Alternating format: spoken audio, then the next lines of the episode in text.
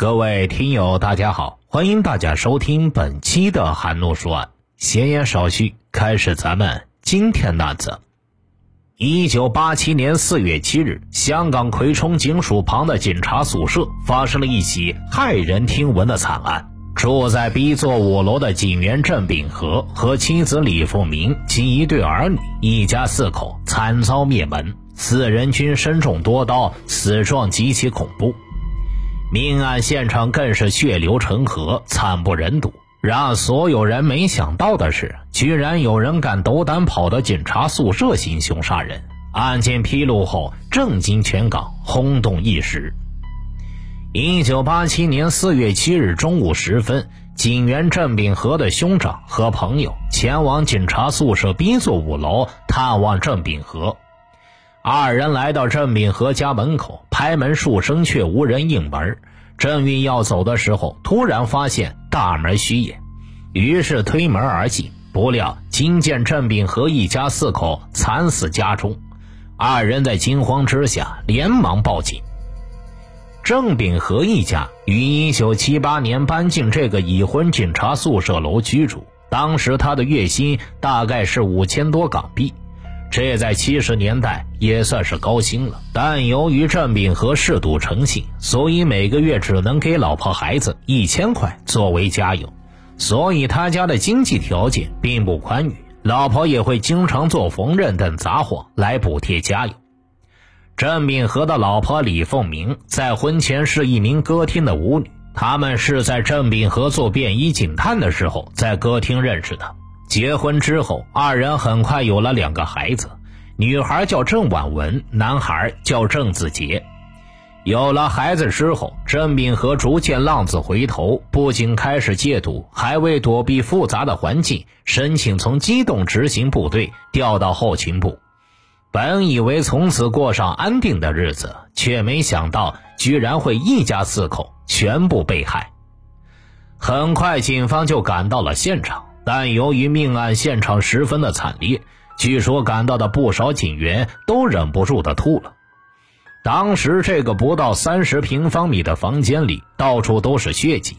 郑秉和惨死在双人床上，全身有十多处刀伤，其中脸中三刀，头是仰向天花板，大半个身子在床上，双脚伸出床外，双膝几乎跪地。在他的头上还有钝物击打的痕迹，致命伤是颈部。郑秉和的那对子女，大女儿郑婉文死在双层床的上层，全身伤痕累累；小儿子郑子杰侧身死在双层床的下层，身上也同样有多处刀伤。致命的一刀是被一把大长刀直接插穿身体而死，而他的妻子李凤鸣倒卧在露台厨房，身上也是中了十几刀，他是被割喉致死。整个头颅几乎快要被割下来，只剩下一层皮连着。经过搜证，现场门窗完好无损，没有被人撬过的迹象，屋内的物品也不曾遗失。尸检结果显示，四名受害者是在三日前被杀，也就是四月四日那天。由于案发已有多日，现场遗留下的指模和脚印已受自然因素破坏，无法从中找到证据。而留在现场的凶器均未被检测出指纹，只有一张写着“郑国民欠桂丽不还，拿你命，桂丽王包杀”这样的字条，是所有物品中最有价值的物证。警方接下来的走访中也并未发现有价值的线索，只是根据在郑秉和楼下的邻居说，四月四日晚上，他曾听到楼上有砰砰的声响。期间还夹杂着一个女人的喊声，那个女人在喊“不要，不要这样”。随着一个中午坠地的声音之后，就什么也听不到了。之后他在露台晾晒衣服的时候，就开始闻到臭味，但他以为那只是死老鼠，所以并未多想。葵冲警察宿舍四尸命案，由于案情严重，警方将该案件交由有组织及严重罪案调查科侦查。也就是俗称的欧记，欧记特别成立了一个专案小组，集中警方人手调查此案。很快，那张在现场发现的奇怪字条被拆析了出来。“贵利”就是高利贷的意思。这字是不用多说。而郑国明这个名字，警方起初有些不明白，后来了解他是郑秉和的乳名。这张字条就是用毛笔写的，纸张是一款名为月宫殿的优质宣纸，通过笔墨鉴定，字条、笔墨均与郑秉和家的笔墨不同。字条应该是早已写好，经由凶手带到了现场。从字条来看。郑秉和一家灭口，疑似是高利贷追债不成，怒杀二人。再加上郑秉和之前确实是个赌棍，曾借过不少高利贷，看上去一切顺理成章。但是逻辑上又说不通。高利贷若真是追债，要的是钱，按理说是不会杀人的，因为人死了，什么也没了。而且乳名一般只有亲朋好友才会知晓，高利贷是不可能知道的。所以专案组研判，杀人留字应该是凶手故布疑阵，想借此误导警方破案。但考虑到案情的严谨性，专案组还是查遍了葵冲所有贷款公司和高利贷，结果自然是一无所获。虽然到了这时，案件还没有更大的进展，不过现有的调查资料显示，凶手知道郑秉和的乳名，又能知道他之前是个赌棍。看来与郑家的交情不菲，警方研判熟人作案的可能性极大。于是专案组集中精力调查与郑秉和和他妻子李凤鸣相识超过七年的人，逐一为他们录取口供。这时来了一个神助攻，旺角警署一名便衣警探何伟主动与专案组接触，披露了许多郑秉和不为人知的事情。他说，他之前与郑秉和在旺角警署驻守时，在同一个小组。当年郑秉和与李凤鸣结合的时候，他就不看好，因为李凤鸣是一名舞女，背景比较复杂。当年他曾劝过郑秉和，但是郑秉和没有听。郑李先是同居，而后才结的婚。当时二人是在外面租房住的。李凤鸣跟郑秉和在一起后，安分守己了一段时间。但是大女儿出生后不久，他就以家用不足为借口，对郑秉和说要外出工作，说是出去工作，实际上就是去卖淫。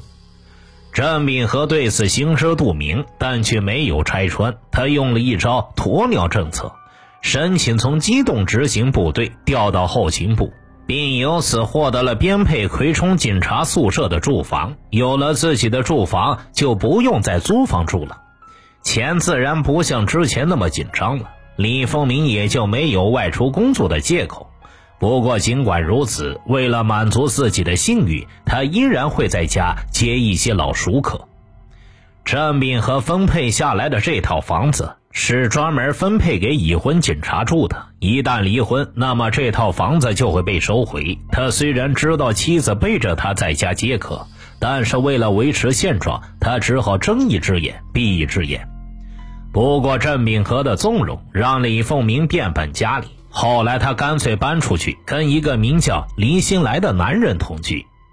郑秉和曾找过何伟，摸过黎新来的底。此人当时二十四岁，原籍是广东惠阳人。一九七九年由内地偷渡来港，是个地盘工。掌握到这条信息后，专案组立马调出了黎新来的资料，然后去了黎新来的住所。到了之后，发现这个林兴来是寄住在他表兄家。然而，此时林兴来已在案发后就回内地祭祖去了。由于时间上的巧合，专案组认为林兴来可能是畏罪潜逃，于是透过国际刑警请求内地的公安人员协助寻找林兴来的下落。另一方面，专案组又向法庭申请搜查令。分别搜查青衣岛、油麻地等黎新来工作及居住的地方，搜到一批重要的物证。一九八七年四月十八日下午四点二十五分，黎新来自内地回港，在经过罗湖海关时，被入境事务处的职员扣留，交由边境的警方再通知专案组探员把他带走。林兴来被带到葵冲警署接受盘查时，强调今次往返内地只是探亲，并非畏罪潜逃。除此之外，他拒绝回答警方的任何问题。由于没有充分的证据证明李兴来与此案有关，最后警方无条件的释放了他，并宣布已拘捕五名男女，怀疑与四尸案有关。当然呢，这只不过是警方的烟雾弹，为的就是让李兴来安心。其实专案小组其后扩大侦查范围，并二十四小时监视李兴来，以便搜集更多的证据。专案组这个欲擒故纵的招式很是奏效。李兴来被放的同时，专案组女调查员假扮女记者登门采访他，套出了李兴来和李凤鸣的关系，以及他喜爱舞文弄墨的嗜好，并从李兴来送给朋友的一幅大字中确定李兴来的字与案发现场发现的字条笔触相同。而经专案组调查，李兴来一起工作的工友数人证明，案发当日，也就是四月四日，李兴来大腿受伤流血，工头可怜他，当天安排了一些比较轻松的工作给他做。另外，林兴来在一次与朋友吃酒的时候，酒后吐真言，承认其与葵冲警察宿舍的四尸命案有关。越来越多的证据将葵冲警察宿舍的四尸命案真相拼凑了出来。虽然林兴来与李凤鸣在一起后，郑秉和睁一只眼闭一只眼，但一直却不肯离婚，而且夫妻经常为此吵架。为解后患，李李二人决定将郑干掉，并将时间定在一九八七年四月三日下手。当日，李凤鸣趁郑秉和带着两名子女外出游玩，与林兴来在家中布置了一张电床，打算先将郑秉和电晕，然后将他杀害，再布下高利贷杀人的假局。吃过晚饭后，李凤鸣带两名子女入睡后，与郑秉和外出宵夜，到了凌晨十二点回家。此时，林兴来已利用李凤鸣所配的钥匙入屋之后，将床褥通电，并藏在露台。当郑秉和如往常一样在双人床床尾打算脱鞋时，随即触电晕倒。郑秉和被电晕后，林兴来现身与李凤鸣对口供：“我已经写好一张字条嫁祸给大儿，我要令警方相信郑国民是借高利贷被杀的。”李兴来随后拿出一张字条，放在饭桌上，再用一个铁锤压着，接着说道：“到时候警察来查时，你就跟他们说，有两个男人来找郑国民，当时孩子已经入睡了。郑国民见了那两个男的，面色大变，借故叫你出去替他买烟，把你支开。但当你买了烟回来的时候，郑敏和已经遇害了，而那两名男子则是不知所终。”于是你就报警。由于你曾见过那两名男子，所以现在我们要决定那两个人的面貌，令警方下边去追查。随后，林兴来与李凤鸣对好口供后，就用刀把郑敏和斩杀了。当林星来杀人后，打算拆除连接床褥的电线时，突然听到有个孩童的叫声：“妈妈。”这个声音正是郑秉和的小儿子郑子杰发出的。其实他当时并没有醒过来，只不过是在说梦话。可是林星来却以为郑子杰看到他行凶，没有细想，一刀就把郑子杰给杀了。李凤鸣来不及制止，愣在了当场。李兴来干脆一不做二不休，举刀就要斩杀郑婉文。李凤鸣却拉着他的手，哀求道。不要，不要这样！李兴来没有理会他，将他推开，把这郑婉文也杀害了。这时，李凤鸣突然走入厨房，李兴来不知道他要做什么，打算到厨房安慰他，岂料李凤鸣转身就给了他一刀。李兴来急忙闪避，但大腿仍然被砍了一刀。暴怒的李兴来挥出一刀，几乎把李凤鸣斩得身首异处。杀了四人之后，李兴来用布将伤口扎好，然后从厨房取出了多把利刀，在四名死者身上刺出了多个伤口，希望混淆警方的视线，以为凶手有很多人。之后，李兴来来到厕所沐浴更衣、洗去血迹后离去。有了确凿的证据之后，警方将李兴来抓捕归案，并于1988年4月21日过庭受审。虽然林兴来否认与案件有关，但陪审员在聆听控辩双方的陈词后，于1988年5月底裁定林兴来三项谋杀罪名成立，一项误杀罪名成立。法官依例判处李兴来死刑。这个案子在当时的香港引起了不小的轰动。李兴来因为一个卑劣的动机杀害四人，情节极为的恶劣，造成的社会影响极大。如果要是按照咱们内地的刑法来判的话，都可以枪毙他几个来回了。但由于当时的香港使用的是英美法律体系，在其体系中死刑形同虚设，所以黎兴来当时虽然被判了死刑，但却没有被执行。黎兴来后来对此判罚不服，提出上诉。一九八八年十二月二十日，黎兴来上诉被驳回，维持原判。不过，在一九九零年的时候，却因表现良好获得特赦，最终从死刑被改成了终身监禁。换句话说，多年后的今天，他很可能已经减刑出狱了。这起案件中饱含了人性所有的恶。李凤鸣以为与这样一个穷凶极恶的恶魔在一起，还能够全身而退，殊不知自己早就陷入了无法自救的境地。而最可怜的还是本案中的这两个无辜的孩子和她的丈夫郑秉和。有关于这个案子的相关新闻和图片，韩诺已经整理好了。感兴趣的朋友呢，还是老规矩，微信公众号搜索并关注“说书人韩诺”。关注好之后呢，在后台回复数字五零九即可观看了。韩诺呢，再次提醒一下各位听友，就是以前只要韩诺在结尾的时候跟大家说过回复数字的案子。